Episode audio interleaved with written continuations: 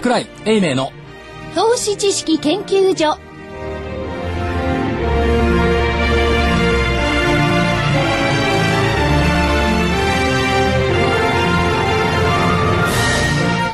こんにちは。あ、こんにちは。いやいや、ちょっと。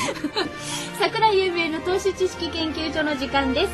スタジオには桜井英明所長。こんにちは。そして福井主任研究員。こんにちは。新人研究員の加藤真理子です。そして、えー、正木隊長は後ほど登場していただきますので、お楽しみに。その代わりと言っては大変あの存在感のあるゲストにももうスタジオにお越しいただい体重はてますので。1.5倍ぐらいありそう。いえいえいえ。いええー、株の学校ワンツースリー代表の泉元樹さんです。よろしくお願いします。よろしくお願いします。よろしくお願いします。さあ、今日の日経平均大引け、えー、71円76銭高の8824円飛び7銭。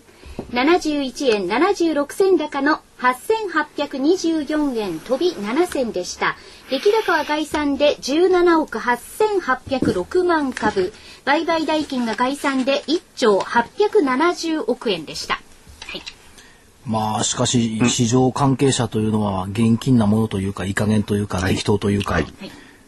今日の市場って FOMC オンパレード、先週この番組でも来週はスペインとギリシャは喋りませんと言いました言いましたよはいね。。今週はもうスペインとギリシャは喋りません、はい。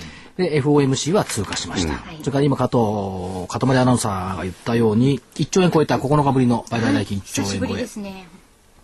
昨日の夜かな？その情報端末がいろいろ見ていて、な情けないなと思ったのはね、えー東証一部売買代金は8営業日連続の1兆円割りでした、はいしかし昨日の段階で前日に比べて17%増えて9532億円、これはメジャー S q だった。6月8日以来の高水準だ、1兆円台を回復回復する日は近そうって書いてあったの、はい。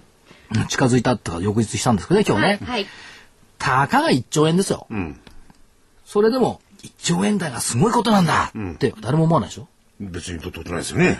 とかが1兆円だからそれでも期待されている、でここで覚えておいていただきたいのは、えっと年末から年始にかけて1月12日までか、はい。20日連続1兆円割れってのが続いたんですよ。そうですね。5000億ぐらいしかできない時ありましたもんね。その後日経平均株価は3ヶ月連続の上昇になりました、ということは？だからすくんでたんじゃないの？っていう気もするし、だからねこれもねまた誰も言わなくなっちゃってるんですけどね。日経新聞に騰落レシオが乗り始めたのは5月の14日からなんですよ、さあ今日は何パーセントだったでしょう？今日見てないです。僕読まないですか空売り屋さんは？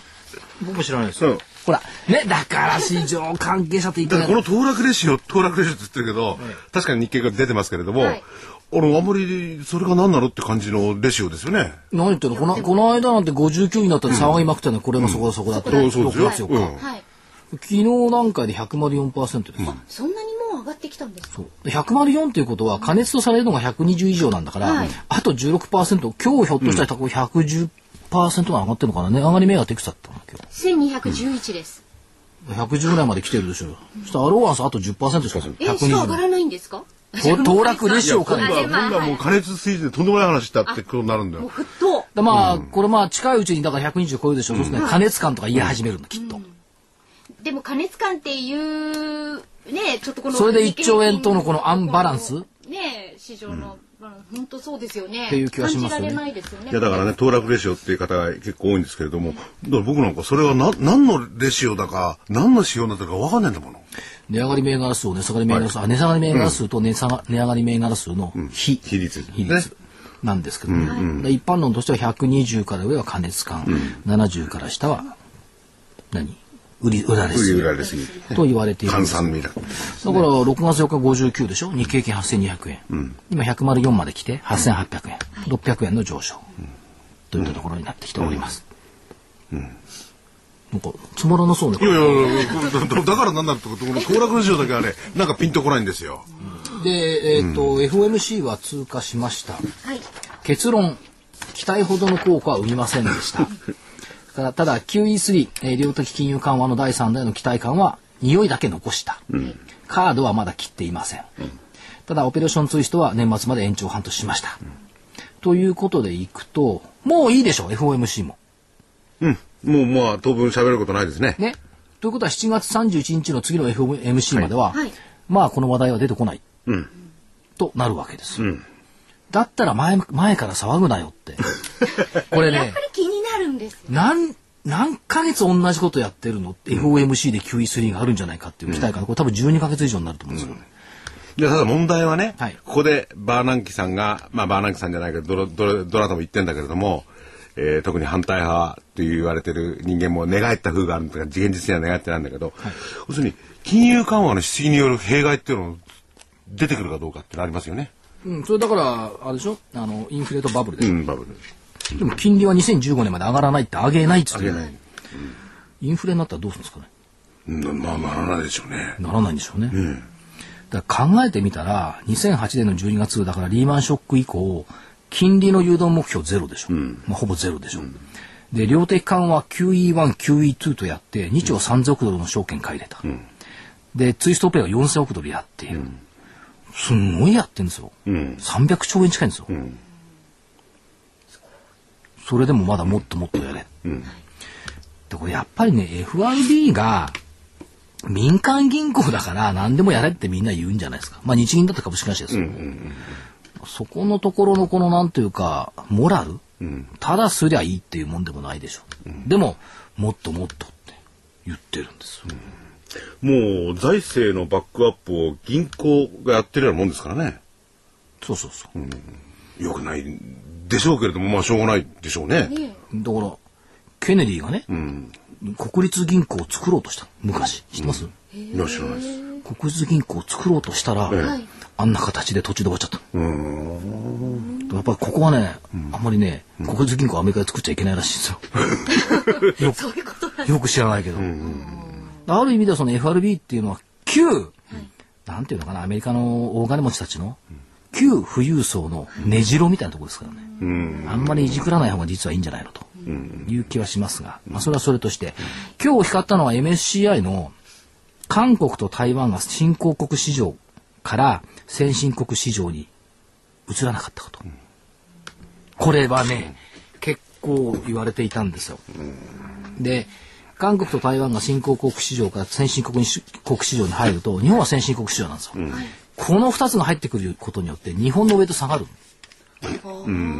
そうすると、もし先進国に入っていたとしたら、4、5千億円程度の日本株売りの材料になる。うん。と言われてたんですが、入ってこなかった。これも何回か来た道。去年は6月22日に据え置きが発表されました。今年は6月21日、要するに木曜日に発表するってことですよね。で、去年どうだったか、どうだったかっていうと、そこから先物の買い戻しが始まって、日経金株価は9500円台から1万円台まで2週間ほど上がったんですよ。期待したいですね。でしょ？はいはい。はい。はい。しない？別に。あそう。そのさ冷めたのはやっぱり売買代金が一応割れていたというここの冷め方。なんかこのモルガンスタンレーとか引っかかっちゃってね。MSCI モルガンスタンレー。たただね、これあの、機関投資家なんかが、ベンチマークっていうか、目標にする指数でもあるんで、ここに日本が、日本じゃない、韓国、台湾が入る、入らないっていうのは、やっぱりね、大きい、ウェイトとしては。でも現実的には相当、まあ、商いの対象にはしてるわけでしょうからね。そうそう、してるんです。だしてるって言ってもね、短期売買のウェイト7割、保有株比率が3割割ったっていう、なんか、アンバランスですよね。ただ理解してるだけっていう。あ、日本に関してでしょ？日本に関して外国人がね、ええそういう気はしますんですよね。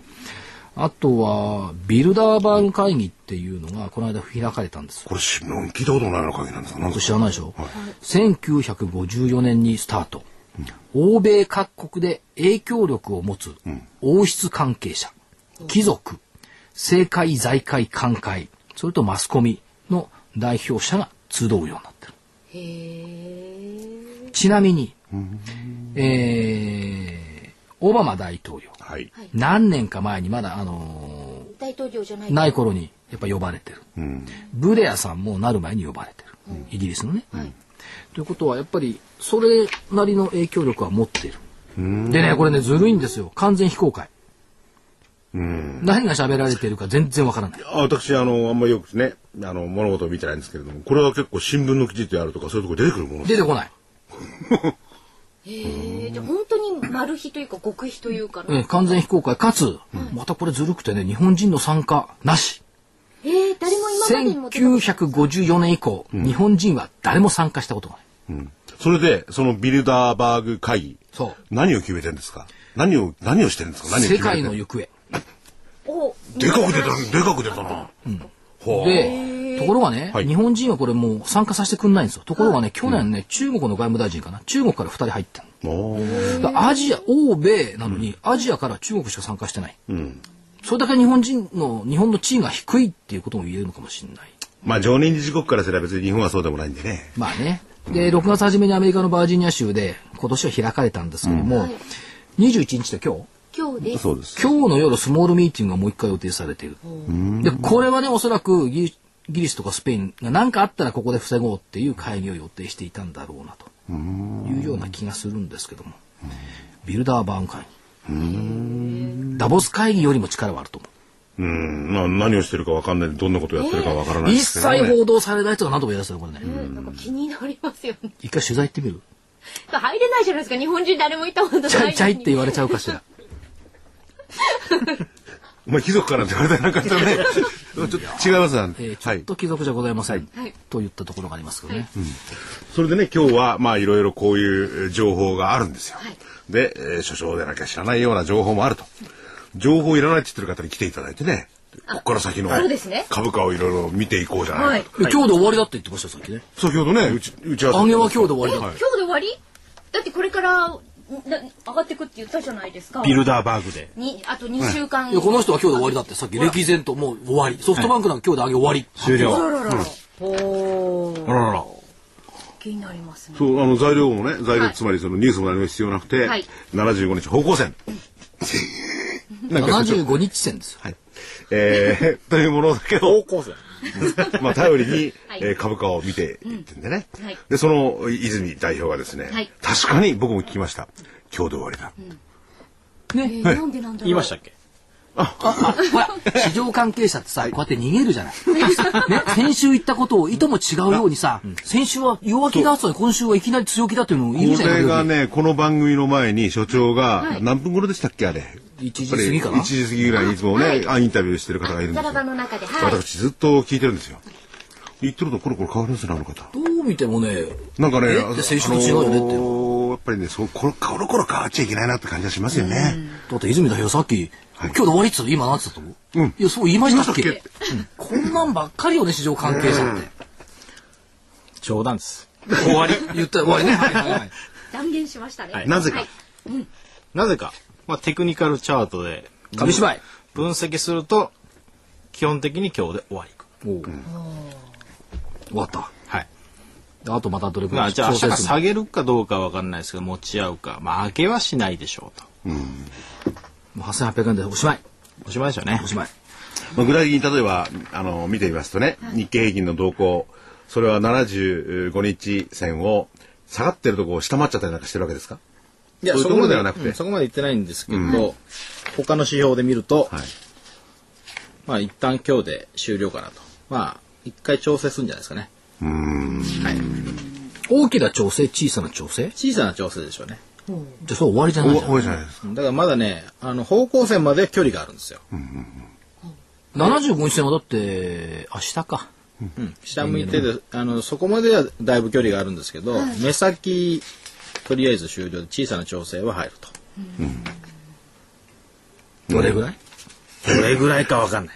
え どれぐらい？プロでしょいや、どれぐらいかわかんない。これはね、あ、そのどれぐらい予想するとやられるんですよ。ああなんとなくこう気持ちが入っちゃうっていうかそういうあことそうか。じなんですか。ゃあ泉代表のドライバーみたいにがっちり力を入れて振っちゃうとちょろるそうっす。あそれはゴルフの話ですか？そう、力を抜いた時だからはね、多分ね、とりあえずここで方向だけ見ておいて、はい。しばらくう静観するっていう形になるわけでしょうね。だから、買ってたら、とりあえず今日は仕切ってますよね。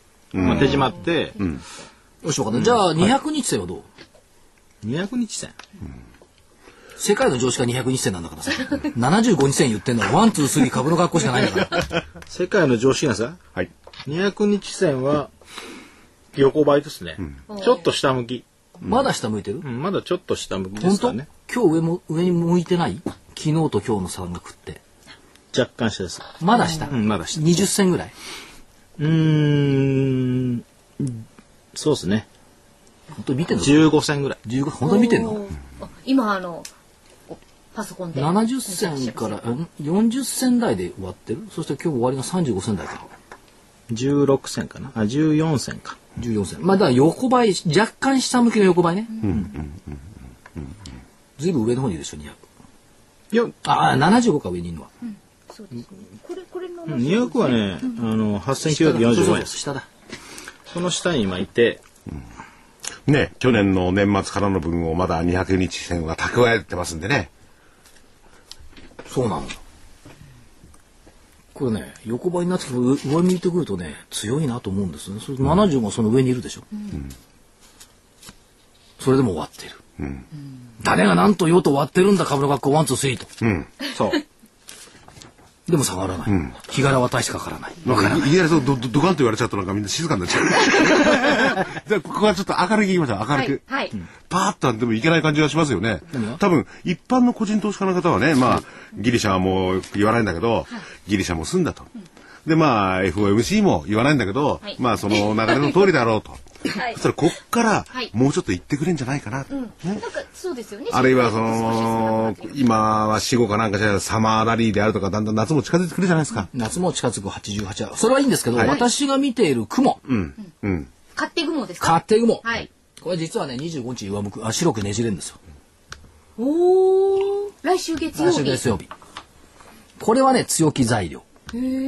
でそれを先取りする格好で、ここのところ堅調にはなってきてるとは思ってるんですが、火曜日の番組でそう言ったら、はいえまた冷たい女子アナさんがいましたね。はいはいあ冷たかないんだ。はいうち、じゃあ来週の火曜日は25日の後ですよね。検証できますよねって言われて。いや、それ検証必要ですよね。そうですよ検証しましょう、だから25日のねじれをどう動くか。あ、所長はやっぱりそれに対して自分が勝ちたいがために、泉さんの足を引っ張るという魂胆なわけですね。いや彼の足引っ張ったってマーケットインパクトないじゃん、大して。年金とかじゃないんだから。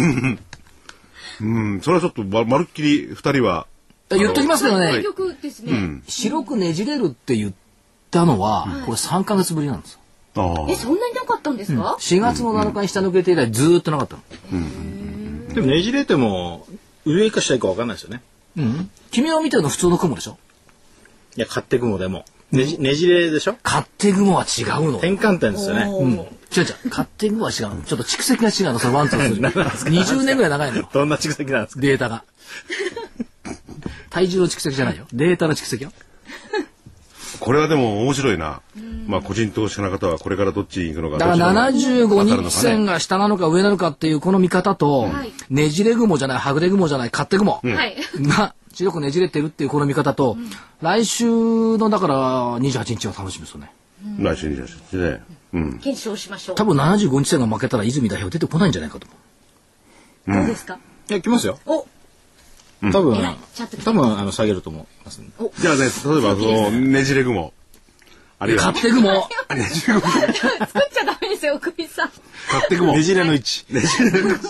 勝手雲。それで、えー、75日。はいねじゃあそれぞれそのどういうものかっていうことだけど簡単にこう説明していただけますか？あの聞いてらっしゃる方に。あ、勝手雲はね、これ DVD とかで言ってますけどはい普通のね、一目金庫の雲の、あの、パラメーターを、えっ、と、あれ26、9、26になってるのかな、上からいくと。これを3と10と9に変えるだけ。さっぱりわかんないと思います。わかんないですね。そうすると形が変わるんですよね変わるんです。詳しくは DVD これ。出た。だいぶ前に売りましたんでね。はい詳しく上あれは、見てみながらあれは売れたね。そうで、75日は、もう、読んで16のカウントダウン説明のしようがないよ。方向線。方向線方向線。70過去75日間の株価の移動平均線。これは説明のしようがないと思う。知らないですよね。で、彼は勝手に方向線って言ってるだけだから。まあ、その、それぞれのねじれ雲じゃなくて、白く、白雲じゃなくて、勝手雲で、バカにするわけじゃなくて、いや、してる。いや、それ、それと75でどっちが勝つか、これは楽しいな。線より雲の方が強いに決まってんじゃん。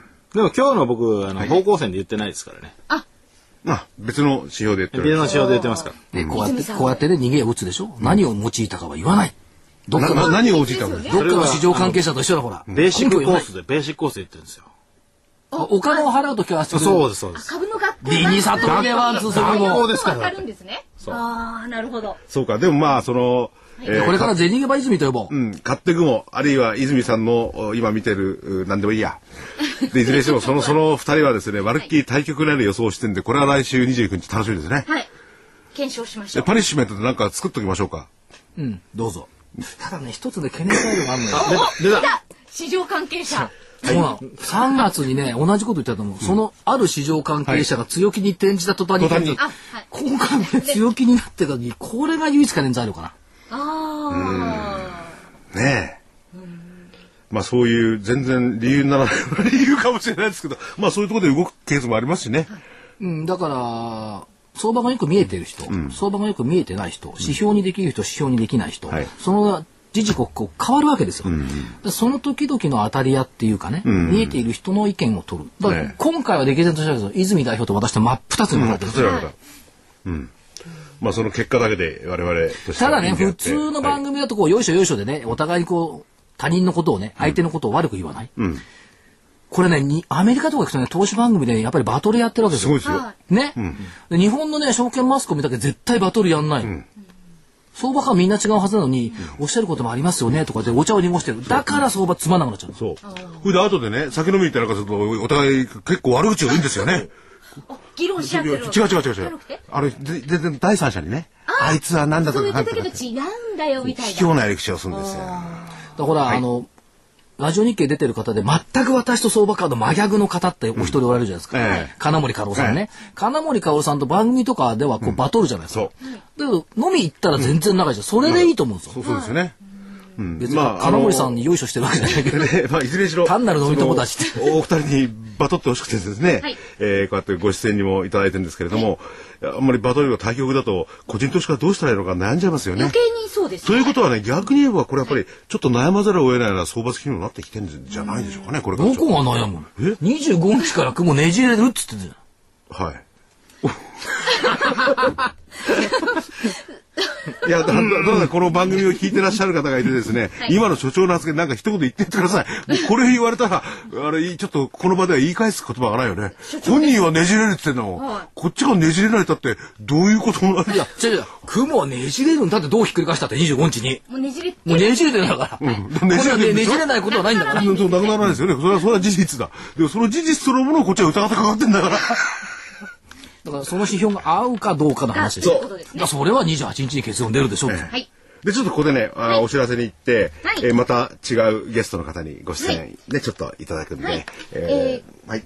今日ですね、あの、今、私のお隣にお座りいただいている株の学校ワンツースリー代表の泉元樹さんの、えー新時代投資戦略シリーズ第3弾の DVD が明日22日金曜日に発売になります。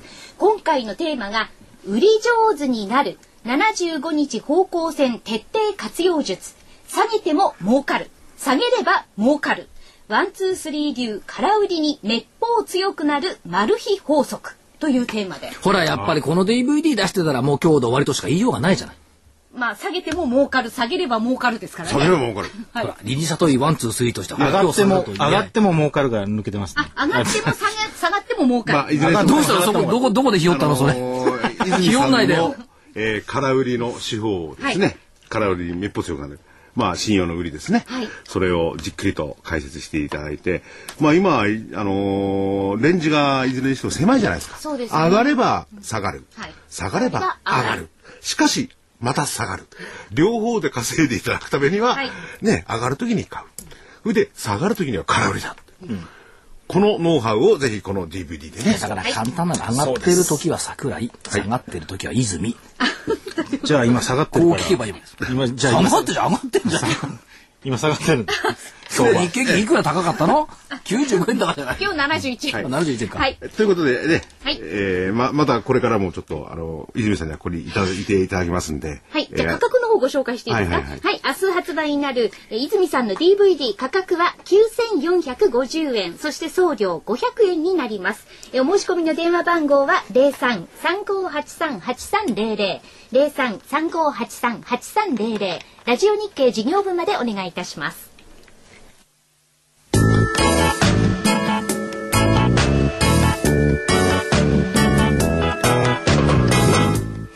ここでラジオ日経の好評 DVD のお知らせです。桜井英明の投資知識研究所 DVD は毎月投資に必要な知識や実際の投資に役立つノウハウをお届けしています。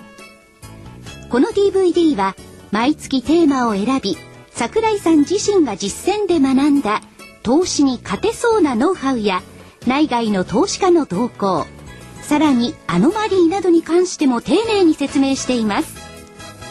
桜井英明の投資知識研究所 DVD1 本のお値段は8400円。送料500円をいただきます。また徳間書店の大岩川源太さんの投資カレンダー実践塾 DVD も毎月発行しています。来たる月の投資戦略をどうすればいいか。投資カレンダーに基づいて大岩川源太さんが分かりやすく解説します。投資カレンダー実践塾 DVD お値段は1本7350円。送料は500円です。桜井さんの DVD 健太さんの DVD お求めは東京03-3583-8300 03-3583-8300ラジオ日経事業部まで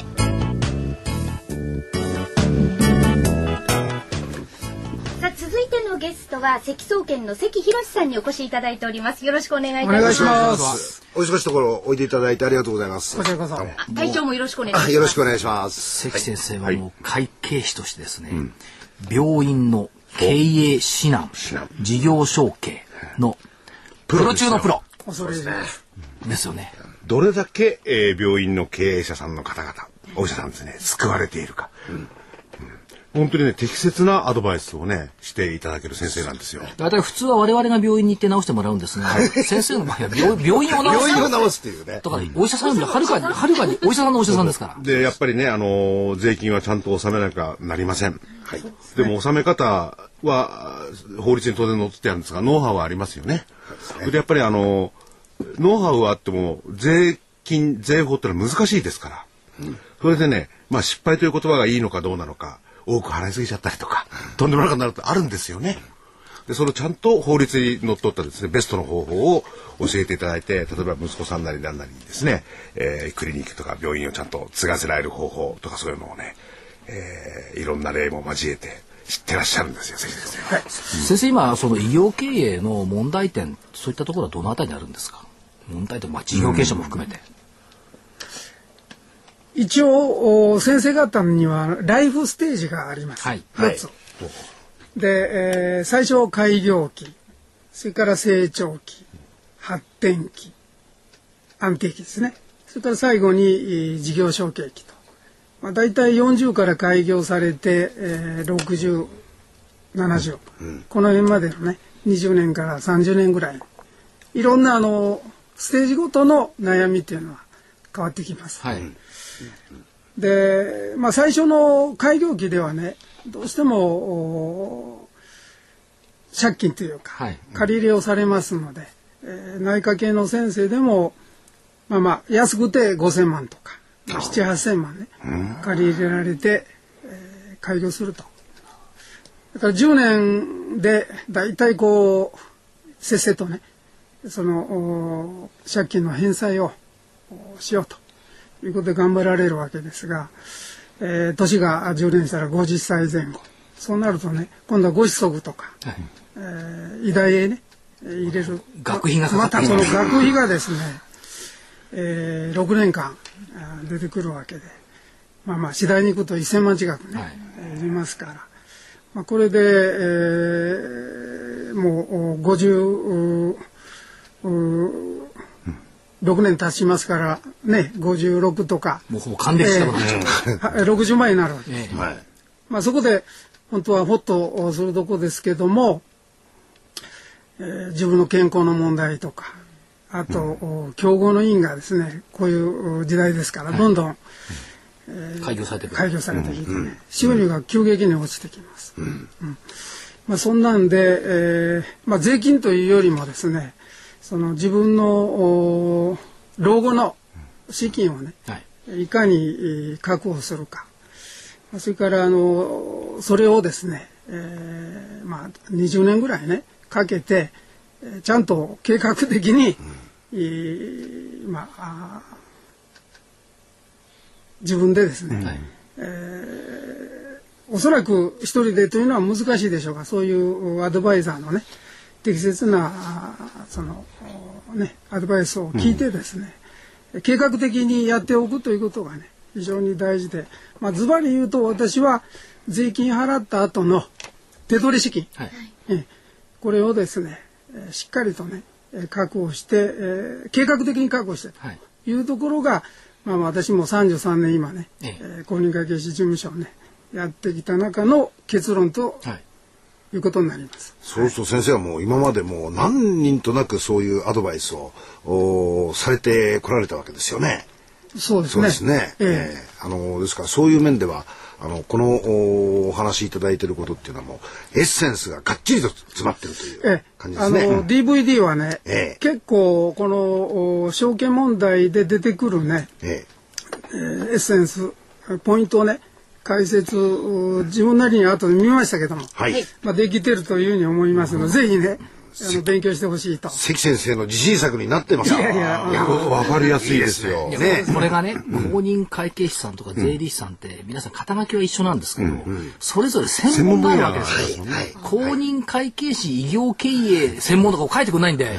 分かりにくいんですけど先生はその意味でも異業経営についてもうプロ中のプロですよね。その33年間の歴史の中で。まああのおそらく経験というかドクターで言ったらね臨床のね、はい、件数から言ったらまあまああのそこそこ日本でも多いんじゃないかと、はい、神の手ですね。だからそうゴッドハンドなんですゴッドハンドですね、うん。ええであの地域の医療とかねそういうところも当然病院の経営がどうなのか、あるいはその先生お医者さんのですね将来がどうなのかかかってきますもんね、うん、そういう大事な仕事でもあってそのバックアップっていうんですかね、えー、裏から支えてるようなことを関先生はずっとやられてるわけですもんね、うん。先生の事務所ってビッグファームですよね。ででかいですよね。そもそも。業界ではまあまあというところですね、え。はい。あの私もね何度かお邪魔させていただいてるんですよ、はい綺麗なオフィスでしてね、うん、あのいやいやもう本当にあの会計士さんの中でこんな清潔あそうか病院の清潔とその先生の事務所の清潔はこれはイコールなのかなと思うぐらい綺麗ですね。ありがとうございます。はい。この会計士の説明汚いんですか？いやいやそれじゃないです。比較的ですね書類が多かったりなんかするじゃないですか。ああそれありますね。でしょ。うん、関先生のところ綺麗なんですよ。きちんとこう整理整頓ももうきっちりされていて、うん、から一緒に働いておられる方たちもね、うん、すごいあの清潔感の漂うですね、はい、先生たちでね、やっぱり先生の経営方針なんですかね。うん、というよりあの私ねもう今33年やってるんですけどね、はい、やっぱりあのバブルがねはじけてずっと成長してるところの特徴というのをね見ていきますとね、はい、もう当たり前のことがねきちっとできてると。えー、もっと言うと病院できますとね院長のまず机を院長室で、はい、机を上を見るんですよ。うん、そうするとねえー、きちっとしてるところっていうのはね、えー、全てね、えー、どこ行ってもねあの書類も整理されてますし、はい、まあ、概して言うと私の結論はね整理整頓できてるところというのはね、はい、院長の頭の中も、はい、整理されてるということでいわゆるこの環境整備ね、はい。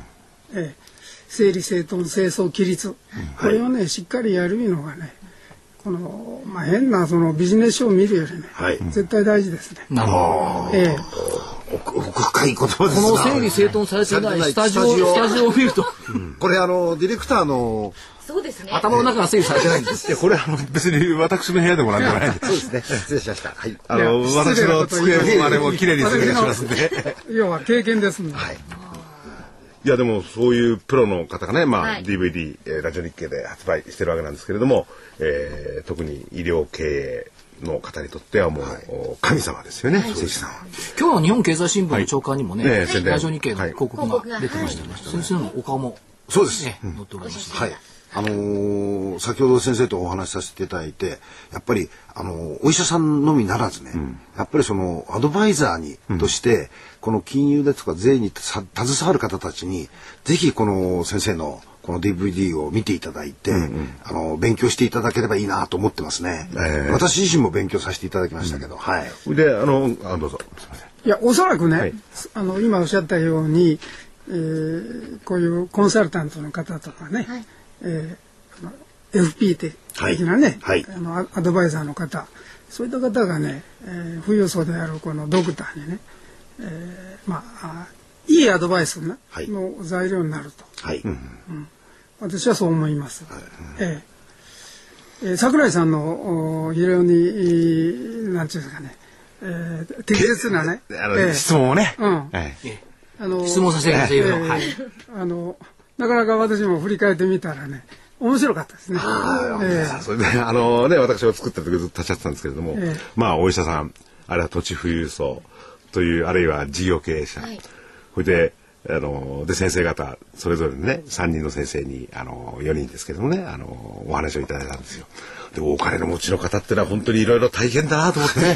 で、それはね、適切なアドバイスを受けない限りは、これは大変なところに加えて大変なことになるって感じがしましたね。先生税でもがねあのおっしゃってられた。命をかけて事業と資産を守る時代が来てしまったという先生おっしゃってられましたね。えちょっとね、まあ手を抜くわけじゃないですけれども、ちゃんとした知識を持ってない限りは、とんでもないことになりますよ。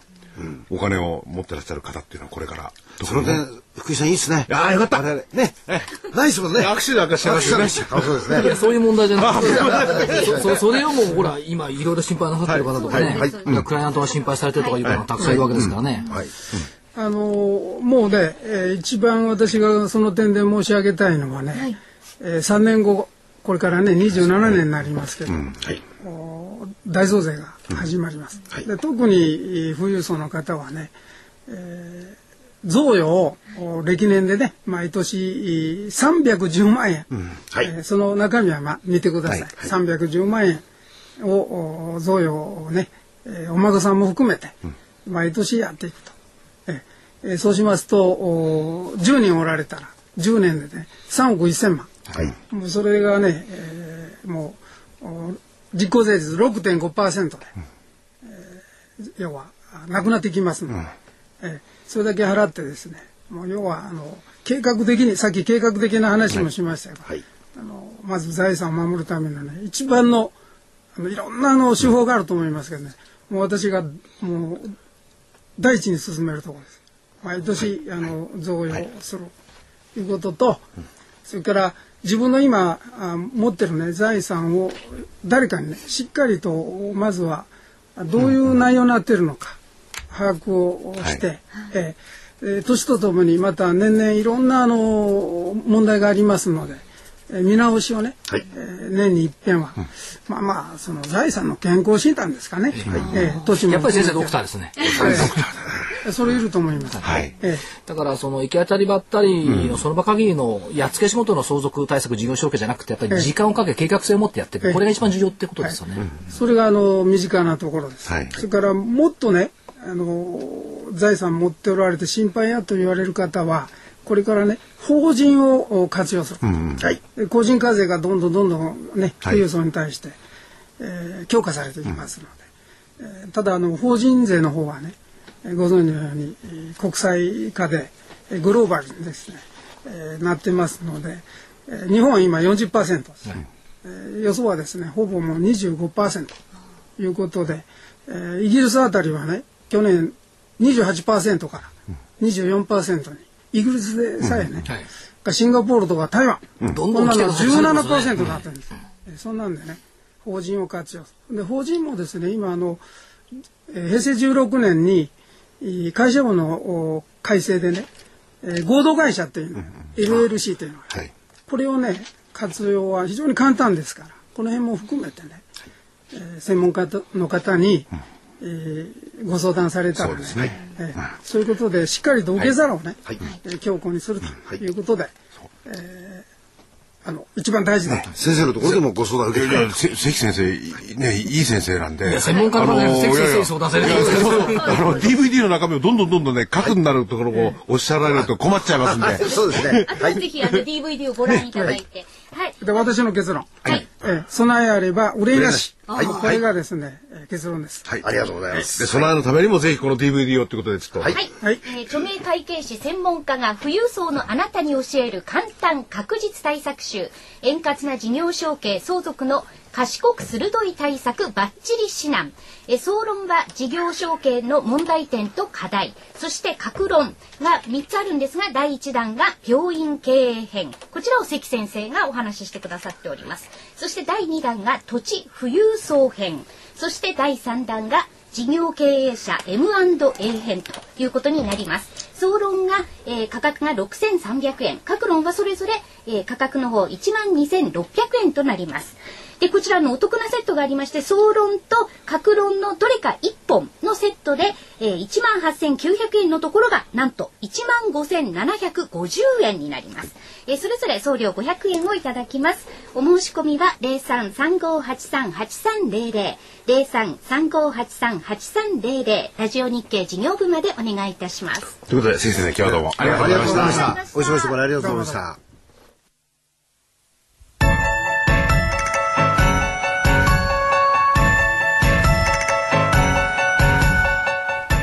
活動的なあなたの応援サプリ。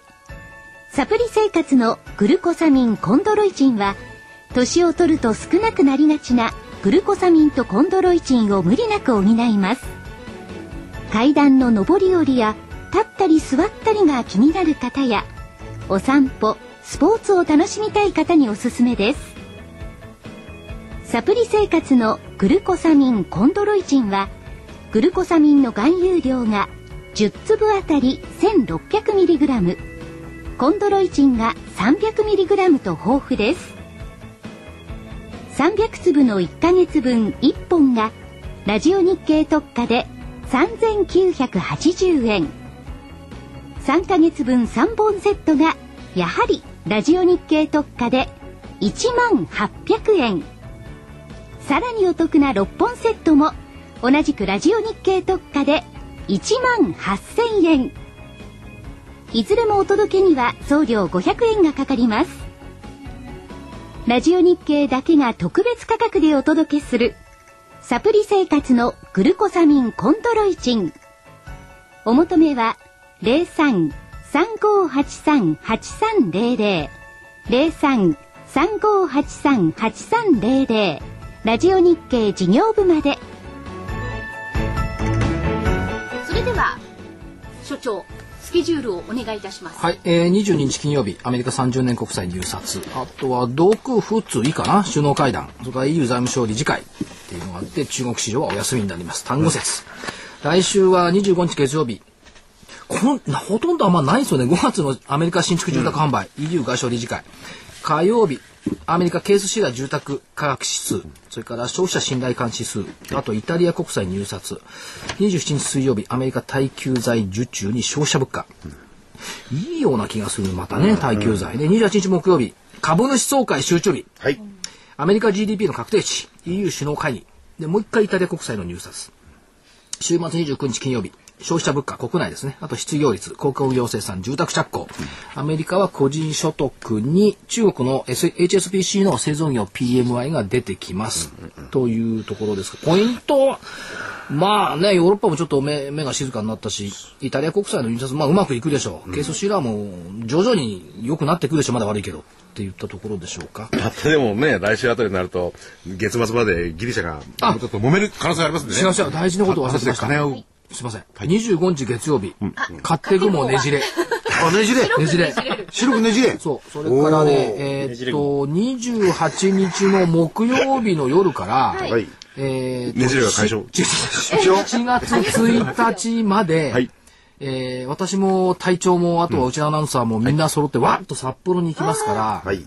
かつては札幌に行くと、そうなんです。かアノマリありましたバニ。ーナイト株高っていうのがあるんですけど、去年の秋からね、札幌行ってると株安になっちゃう。だから、29日金曜日バニーナイト安いになるのかどうか。天気が良ければいいですね。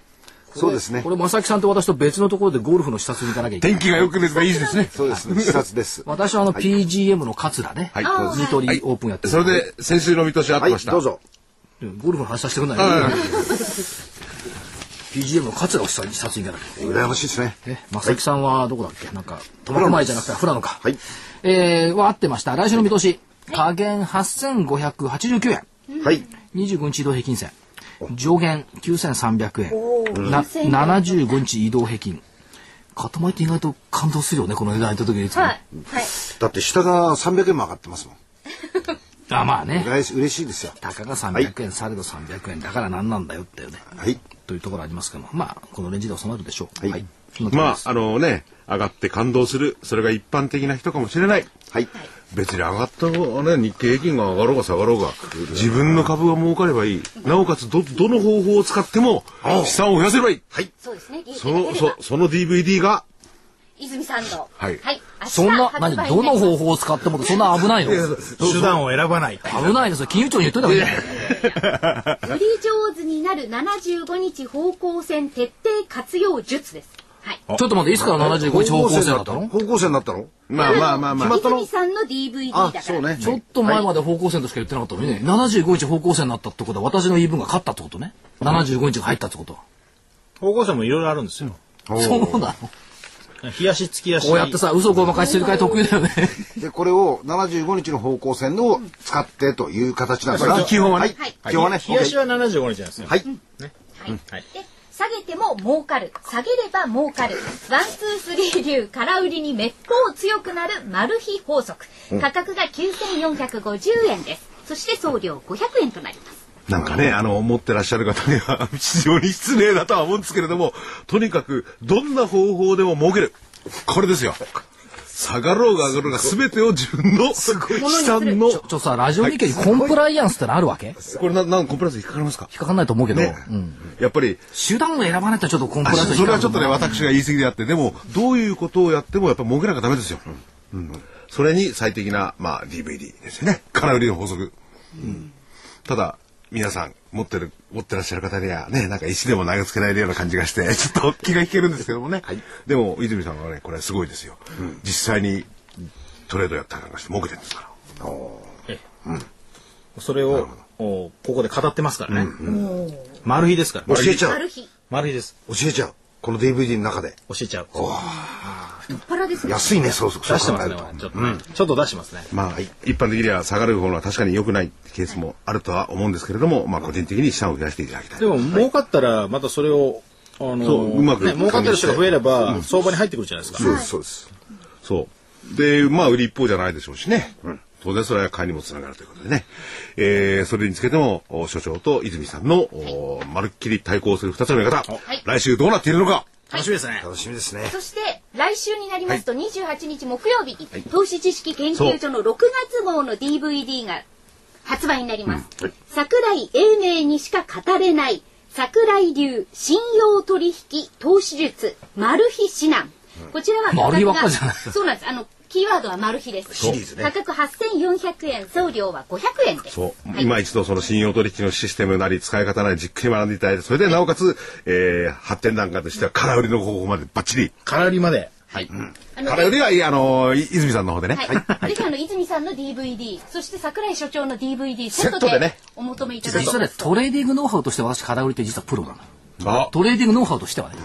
ああ。CO2 してもともと売りのためなんだそうですね。どちらか、ね、これ買いのために使ったら証券会社が悪いだけの話うん。